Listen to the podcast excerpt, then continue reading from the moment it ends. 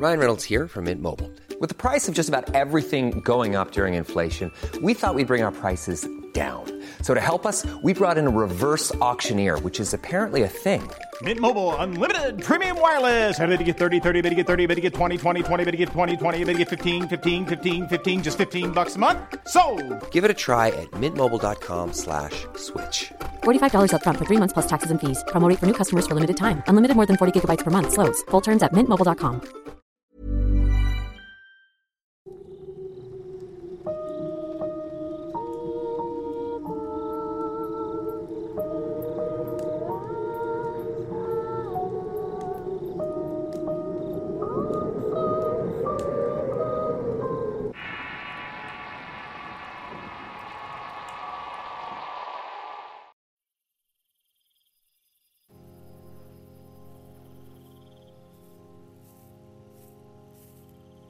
En estos últimos días he visto una creciente demanda en hablar sobre nahuales.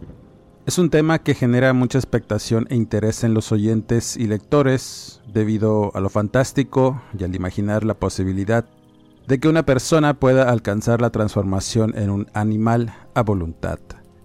El llamado nahual es uno de los conceptos más estudiados desde un punto de vista histórico, antropológico y paranormal.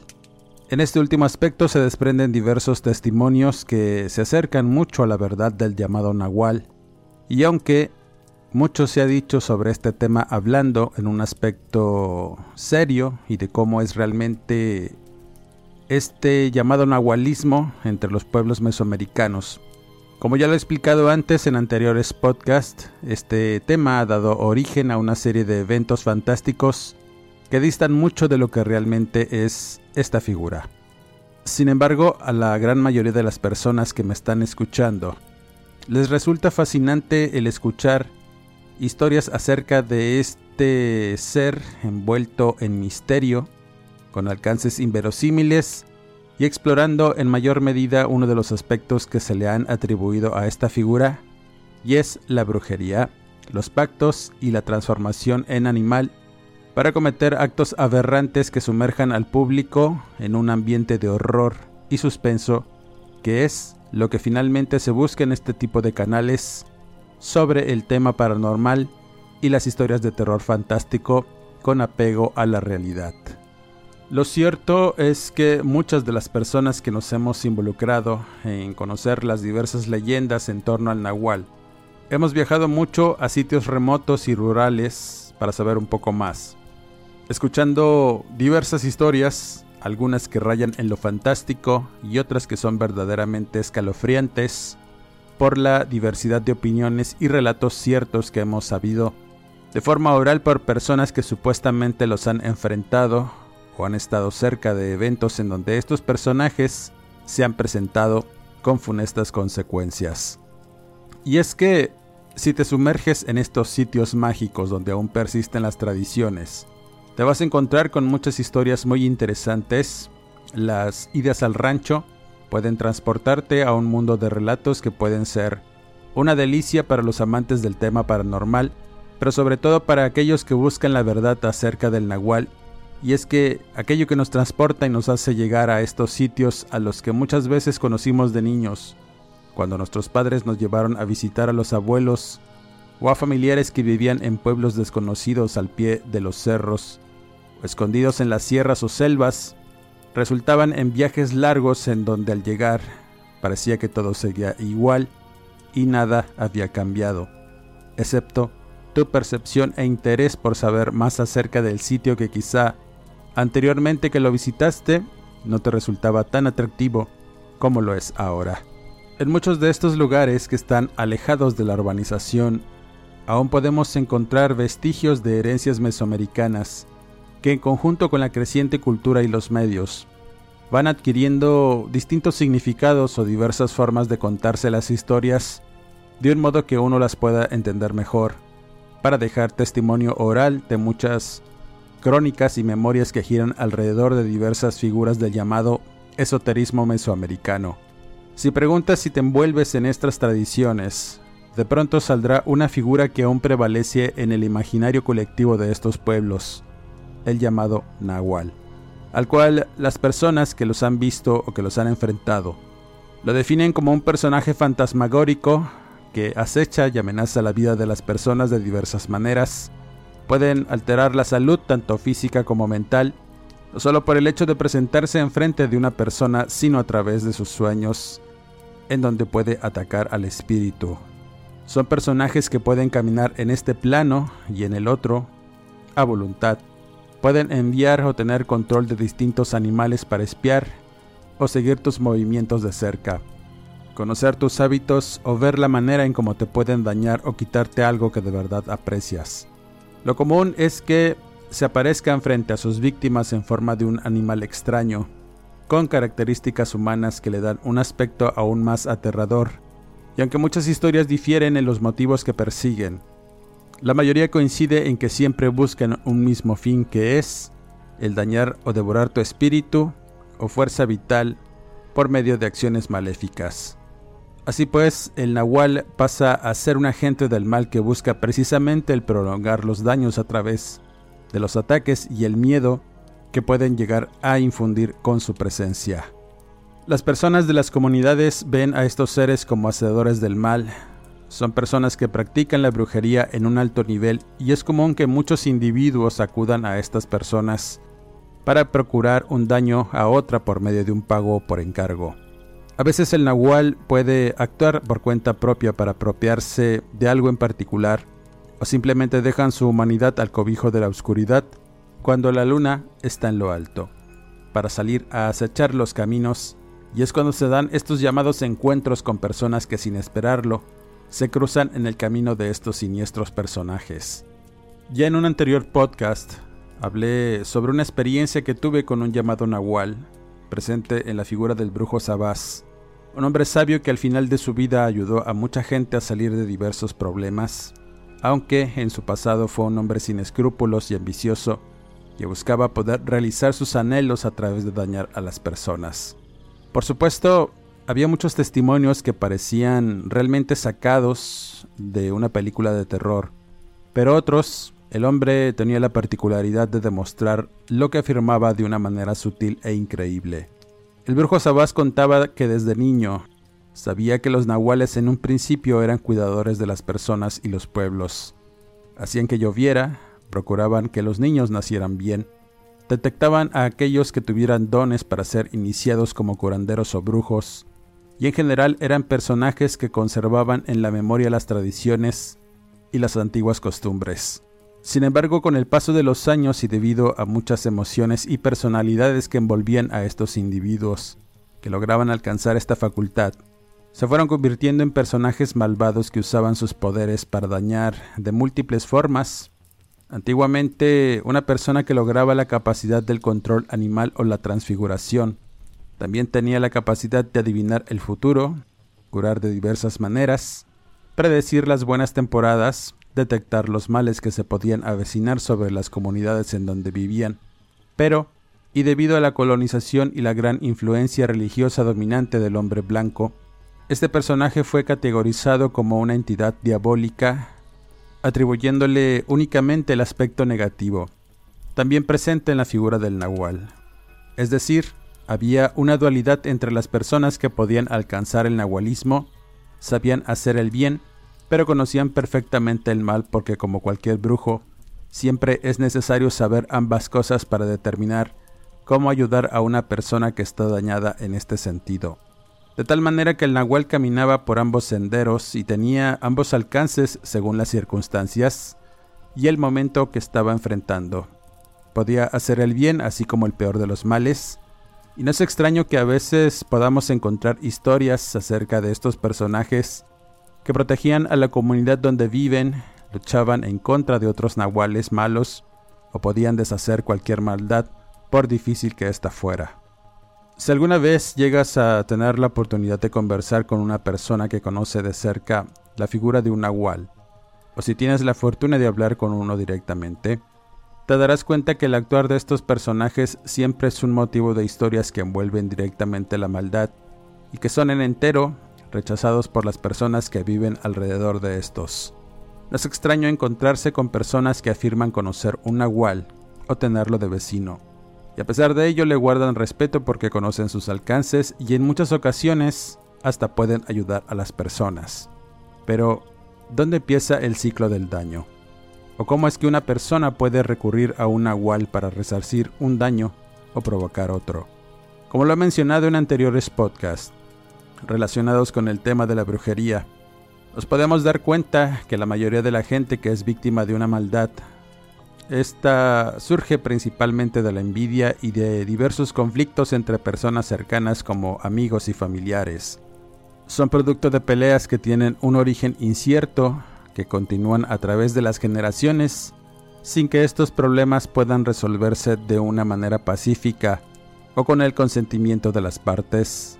Al no quedar conformes, es común que piensen en resolver estos conflictos a través de la brujería como una solución ante la necesidad de la satisfacción de un agravio. Por la venganza o por castigo, es que muchas personas se ubican en el camino de la maldad.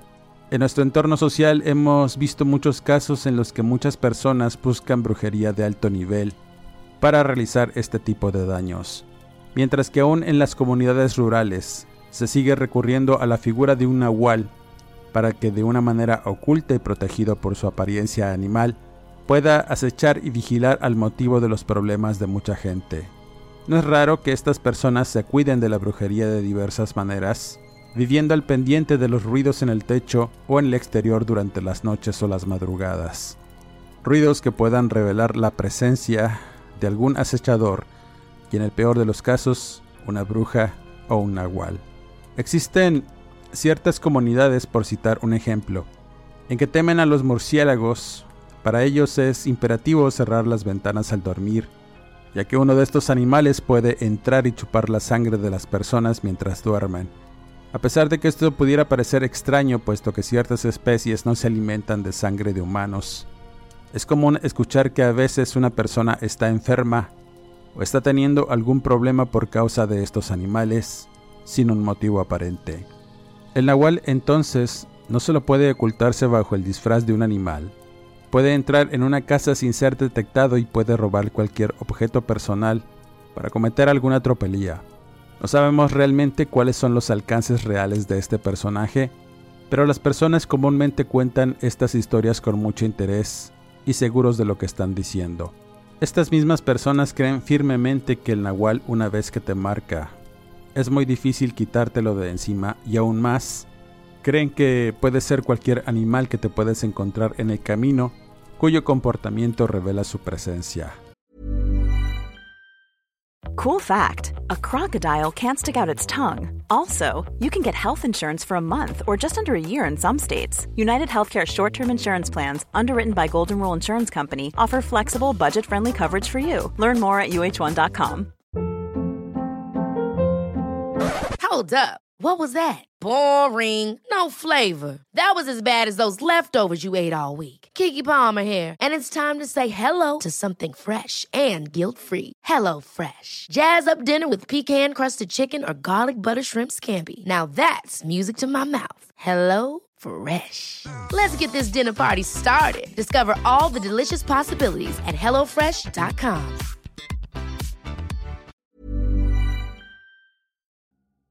La primavera está aquí, así que es el mejor momento para sacar lo viejo de la rutina y vivir nuevas experiencias, entre ellas nuestros estrenos de terror.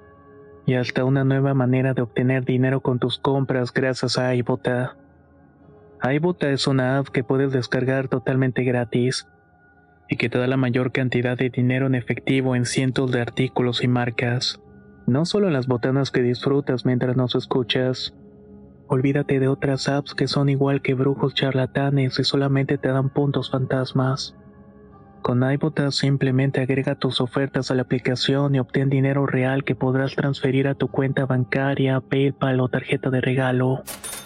No lo dudes y únete a una comunidad con 50 millones de usuarios que ya disponen de los beneficios de más de 2.700 marcas y tiendas, como Lowe's, Macy's, Sephora y Best Buy. Y para que termines de convencerte, en este momento iBota está ofreciendo a nuestro público 5 dólares solo por probar iBota usando el código ROR cuando te registras. Solo tienes que ir al App Store o Google Play Store y descargar la aplicación iBota gratis. para comenzar a ganar dinero en efectivo y usar el código ROR. Esto es iBota en Google Play o App Store y usa el código ROR. Aprovecha los nuevos comienzos y corre a descargar la aplicación para ganar más cashback.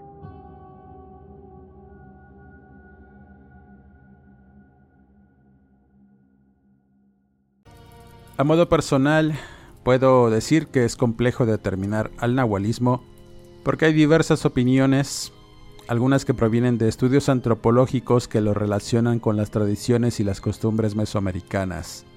Es un tema complejo porque involucra diversas creencias o conceptos que en futuros podcasts pueda desentrañar para entender un poco mejor al nahual y cómo se mira desde un punto de vista de las antiguas creencias de distintos pueblos indígenas. Realmente conocemos muy poco y solo hemos visto la parte aterradora y fantástica de este ser, pero es necesario verlo de forma seria para darnos cuenta que el nahualismo va mucho más allá que simples historias de horror y relatos de personas que han tenido desafortunados encuentros con estos seres a los que se les ha denominado nahuales. Lo que sabemos hasta ahora es que el nahualismo puede incluir hombres y mujeres que nacen con esta condición debido a sus ancestros se pueden transformar en animal y aunque tienen una dualidad. Es común que se les relacione con diversos actos de maldad como el robo, el acoso, incluso privar la vida de personas sin importar la edad.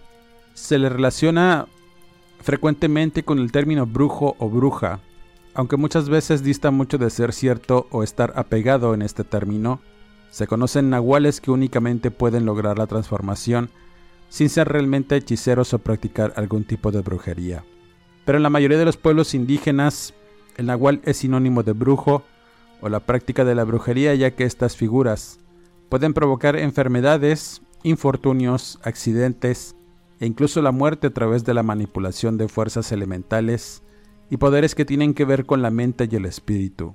Niveles que han alcanzado gracias a la práctica y a los pactos realizados con las figuras maléficas que rigen sus creencias.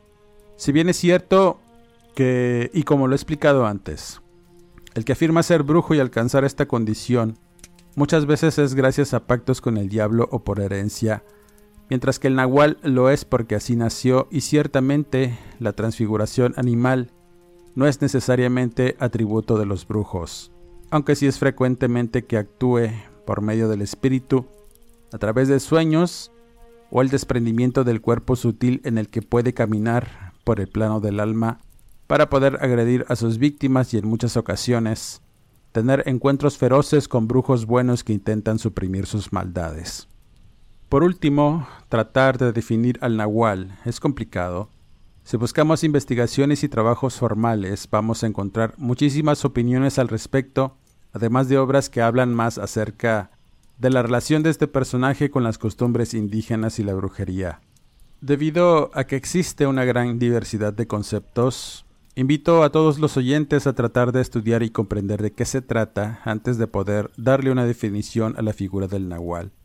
Ciertamente hay muchas personas que creen que es un ser mítico, fantástico, capaz de ocasionar daños y hacer la maldad o vivir por esta. Pero va mucho más allá.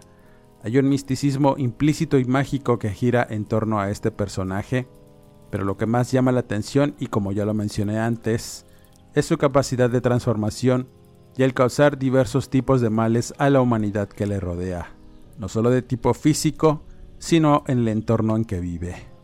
Entidad sobrenatural, especialista ritual, un personaje imaginario o un individuo que camina en la realidad dotado de cualidades y poderes. Brujo, curandero, chamán, mago o hechicero. sabemos realmente describir con exactitud al verdadero nahual y cada quien debe sacar sus propias conclusiones en base a lo que ha estudiado y lo que ha escuchado en relatos directamente de las personas que están involucradas con estas figuras y que por supuesto algunos de estos los hemos compartido en este canal y de manera personal por un servidor. Como siempre, la mejor opinión la tienen todos ustedes. Finalmente, y en los relatos relacionados, una de las historias que recuerdo la supe durante un viaje que tuve a un ejido en el estado de San Luis Potosí.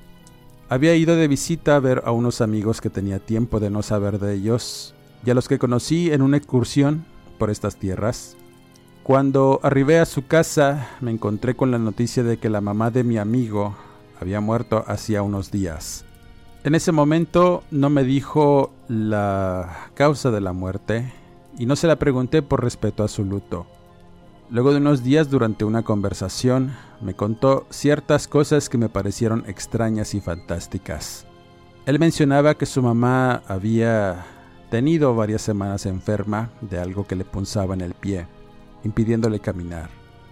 La señora decía que cierto día que fue al campo para recoger algunas legumbres, sintió el piquete de algo en la planta del pie que le causó un ardor molesto que se le quitó mientras iba de regreso a su casa.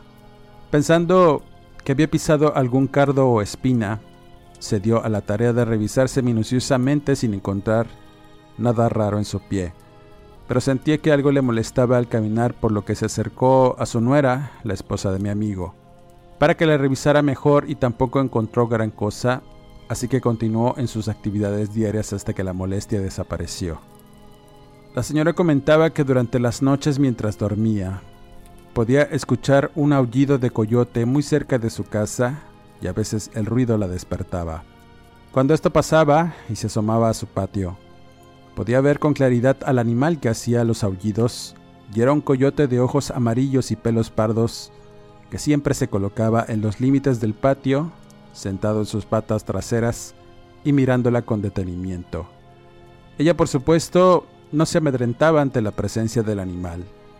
No era extraño ver este tipo de fauna en este sitio, pero lo verdaderamente extraño era el comportamiento del cuadrúpedo. No había animal que hiciera lo que ese coyote, y es que la señora afirmaba que se movía y se manifestaba como una persona. Cierta noche, y harta al no poder dormir por los ruidos y aullidos del animal, se levantó de su cama para irlo a encarar y echarle agua, pero antes de que estuviera lo suficientemente cerca del animal, este salía huyendo a la oscuridad del monte en donde continuaba con sus aullidos y su campaña de acoso en contra de la mujer. Fueron noches interminables en que el animal no la dejaba dormir. Otra cosa que notaba es que cuando hacía esto estaba cerca, la planta del pie le punzaba hasta el punto de la dolencia y el entumecimiento de la pierna, precisamente aquella que en un principio sufrió por causa del espinazo que nunca hallaron. Ante esa insoportable situación, la señora decidió visitar a una amiga suya que trataba males de brujería y dolores raros en la gente. Vivía lejos de la comunidad por lo que había que caminar entre veredas y montes para llegar casi a la punta de un cerro en donde tenía su casita la curandera. Cuando llegó encontró a su amiga preparando atole y una comida, así que ambas comieron, en tanto una le decía a la otra la situación con el coyote y la dolencia en el pie. La mujer sin mirarla o revisarle dijo que tenía un mal aire en la pierna, una brujería que entró por el pie al pisarla y que el coyote que miraba era un nahual. Quizá algún brujo que estaba vigilándola o esperando el momento en que la brujería la hiciera sucumbir para llevársela al monte y roer sus huesos. La señora, muy afligida, le pidió ayuda a su amiga para quitarse ese maleficio y espantar al nahual así que empezó a barrerla con carbón y sal para intentar sacar el mal aire. Le dio además unas hierbas aromáticas para que colocara en la puerta y las ventanas de su casa. Eso evitaría que el coyote pudiera entrar y molestarla. Después de esto, la señora agradecida se fue de la casa de su amiga, no sin antes pagarle con panelas y maíz. La señora a medida que regresaba a su casa Empezó a sentir que su pierna le molestaba mucho, hasta el punto en que el dolor fue insoportable. En el trayecto se encontró con un amigo carbonero que llevaba leña en su espalda. Al conversar con el hombre y decirle sus problemas, el viejo carbonero le recomendó además que sembrara varios huevos de gallina alrededor de su casa, previamente preparados con un carbón medicinal que el hombre le dio, y le dijo que el nahual al comerlos o pisarlos iba a revelar su verdadera identidad. Así que la señora tomó en cuenta el consejo y se despidió de su amigo el carbonero. Al llegar a su casa, tuvo que llamar a su nuera para que le ayudara a preparar todo lo que tenía que hacer con las hierbas y los huevos. La mujer ya no podía más y con espanto se dieron cuenta que el pie estaba completamente hinchado, dando la impresión de que de un momento a otro se iba a reventar Y es que estaba tan mal ese pie que se veía morado y las puntas de los dedos ennegrecidos. Sin dar una explicación, la señora le suplicó a su nuera que sellara puertas y ventanas, además de colocar los huevos semienterrados alrededor de su casa y que no se fuera, ya que comenzaba a tener mucha fiebre y dolor de articulaciones. La nuera la atendió lo mejor que pudo hasta que llegó mi amigo y se enteró de toda la situación que afectaba a su madre. Sin poder dar crédito a lo que escuchaba, se quedó en su casa para atenderla y llevarla por la mañana a la clínica en Ciudad Valles para su atención médica. Mi amigo me contaba que esa situación no era ajena para él. De hecho, ya había perdido a su papá por las mismas razones. Un nahual. Y es que en aquellas zonas eran comunes. No te dabas cuenta que una persona era uno hasta que lo matabas, revelando su identidad, se presentaba ante ti diciendo que lo era. Fuera de eso, en aquellas comunidades, las personas que alcanzaban esa condición de nahual eran malos porque sucumbían ante el instinto animal y la maldad en sus corazones. Para mi amigo, no era raro pensar que ese coyote también tuviera que ver con la muerte de su padre, y estuvo esperando muchos años para poder toparse con uno, de tal manera que previniendo cualquier cosa, preparó una asesina con veneno y la colocaría en un árbol cerca del cuarto de su mamá. Finalmente pensaba que eran bestias y tenían instintos, y podías atraparlos si sabías cómo. Si podías quebrar su conciencia, podrías incluso hasta matar a alguno, revelaba mi amigo. Aunque jamás pensó que eso fuera a funcionar, se quedó al pendiente de su mamá y su esposa mientras pasaba la noche. Los momentos de tensión iban creciendo a medida que pasaban las horas y afilaba su machete para estar listo ante cualquier eventualidad. Se estaba quedando dormido y el aullido de un coyote lo puso en alerta. Levantándose de su silla para correr al cuarto de su mamá, viendo que estuviera bien, así como su mujer que se quedó dormida por un lado. En instantes escuchó una feroz lucha fuera de la casa y al asomarse pudo notar sombras de animales ir y venir, gruñendo y ladrando, por intentar comerse la asesina que había dejado colgada en el árbol. En ese momento se le ocurrió hacer una imprudencia y es que cuando abrió la puerta para espantar a los animales, blandiendo su afilado machete, escuchó por un lado el gruñido de un animal que lo puso en alerta. Al mirar, se dio cuenta que estaba un coyote convulsionándose y removiendo la tierra por todos lados en su intento por levantarse. Parecía que estaba sufriendo un ataque, mientras intentaba ladrar y gruñir al mismo tiempo. Luego de un rato se quedó quieto y mi amigo pensando en que se había envenenado. Miró a los demás animales que se alejaban en la oscuridad y a partir de ese momento la situación se torna más escalofriante y citó. El coyote se retorcía de una manera extraña. Era como si tuviera algo atorado en la garganta porque abría el hocico intentando jalar aire. Pensando en que se había envenenado, me acerqué para mirarlo y al picarlo con el machete moviéndole la cola, me di cuenta que se había tragado varios huevos. Sin esperarlo, el animal movió la cabeza y habló para decir el nombre de mi mamá y el nombre de otra persona que se me quedó grabado porque no era un nombre común. Luego de decir esto, el animal simplemente se levantó dando un salto, dejando escapar una espuma amarillenta por el hocico y se fue corriendo hacia el monte en medio de aullidos dolorosos, dejándome con un espanto de muerte por haberlo escuchado hablar. Solo imagina eso, que un coyote te habla con voz ronca. Es algo que no puedes creer en ese momento, comentaba mi amigo. Después de esa situación, simplemente se encerró en la casa y estuvo vigilante todo el tiempo. A la mañana siguiente, y viendo la gravedad en la pierna de su madre, tuvo que trasladarla a Ciudad Valles para su valoración y atención. Mientras salían, mi amigo se dio cuenta que los animales en verdad se habían robado la carne había agujeros en la tierra y varios cascarones de huevo regados por todas partes. Al trasladarse y llegar a urgencias, la señora ya presentaba ulceraciones y gangrena en el pie.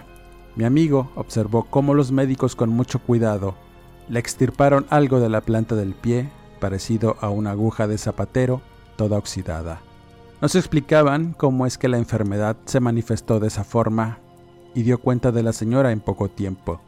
Desafortunadamente, no pudo sobrevivir por las consecuencias muriendo luego de lentas horas de agonía. Fue un penoso funeral. Mi amigo quedó devastado y pensativo por toda esa situación con el coyote, quedando muchas dudas y preguntas en el aire. Esa tarde después de enterrar a su mamá decidió juntarse con unos amigos a beber, para pasar un poco las penas y distraer su mente de malos pensamientos. Mientras jugaban dominó, llegó un chamaco buscando a un hombre llamado Matías, el cual era pariente de la amiga curandera de la mamá de mi amigo, a la que había ido a consultar por sus malestares. El muchacho estaba muy asustado porque encontró a doña Gaspara muerta en su jacal. Al llevarle algunas cosas de la tienda, entró a su casa y la vio simplemente tendida por un lado de su cocina. Los hombres de inmediato se dispusieron a ir a verla, pero mi amigo se puso en alerta al escuchar el nombre de la señora, y era el mismo que el coyote había pronunciado, y se dispusieron para ir rápidamente a este sitio. Lo que encontraron los dejó boquiabiertos y espantados.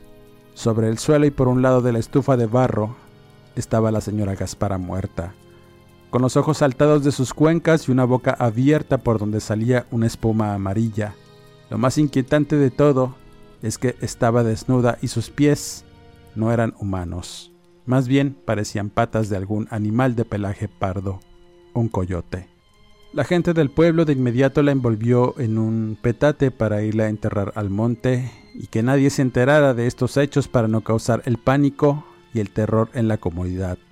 Y según las afirmaciones de los viejos, doña Gaspara resultó ser una nahuala y lo que es peor, para mi amigo fue un duro golpe porque la mejor amiga de su mamá fue finalmente quien le hizo el daño y nunca supo realmente por qué. Mientras lo veía pensativo y meciéndose en su silla, le di un sorbo a mi cerveza y sin esperarlo escuché a lo lejos el aullido de un coyote, el cual, y como si fuera una confirmación de la historia, me dejó con mucha inquietud y con esa sensación rara de imaginar que todo fuera posible. Ciertamente, esa noche no pude dormir tranquilamente al escuchar ruidos y gruñidos de algún animal merodeando la casa de mi amigo. Con esta historia cierro este podcast. Sin duda las historias de nahuales son de las que más generan expectación y en medida de lo posible iré desentrañando no solo las distintas definiciones que se le dan a esta figura, sino los muchos relatos sobre nahuales que tengo en mi acervo y que iré compartiendo con todos ustedes. Sin olvidarme de aquellos que aunque se conozcan con otros nombres en distintas partes del mundo, tienen las mismas características de transmutación y control animal. La siguiente semana volveremos para cerrar con temas de los oyentes y arrancamos otro ciclo de temas interesantes también de parte de los oyentes. Suscríbanse al canal de Relatos de Horror y activa las alertas. Si te gusta esta sección, comparte y difunde. Con eso me ayudas a seguirte trayendo el mejor material y las historias que no encontrarás en ningún otro canal. Si te gusta la lectura y quieres estar en contacto con un servidor, búscame en Facebook como Eduardo Liñán, escritor de horror. Les mando cordiales saludos a todos y aquí nos escuchamos en el siguiente podcast.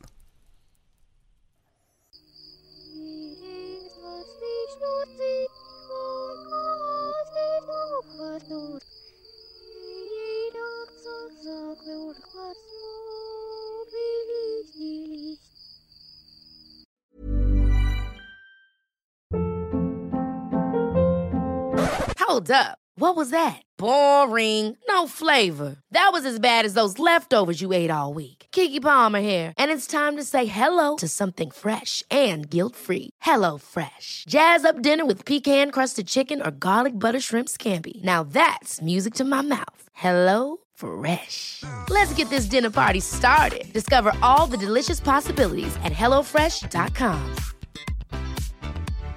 How would you like to look five years younger? In a clinical study, people that had volume added with Juvederm Voluma XC in the cheeks perceived themselves as looking five years younger at six months after treatment. Look younger, feel like you. Add volume for lift and contour in the cheeks with Juvederm Voluma XC. Reverse signs of aging by adding volume to smooth laugh lines with Juvederm Volure XC.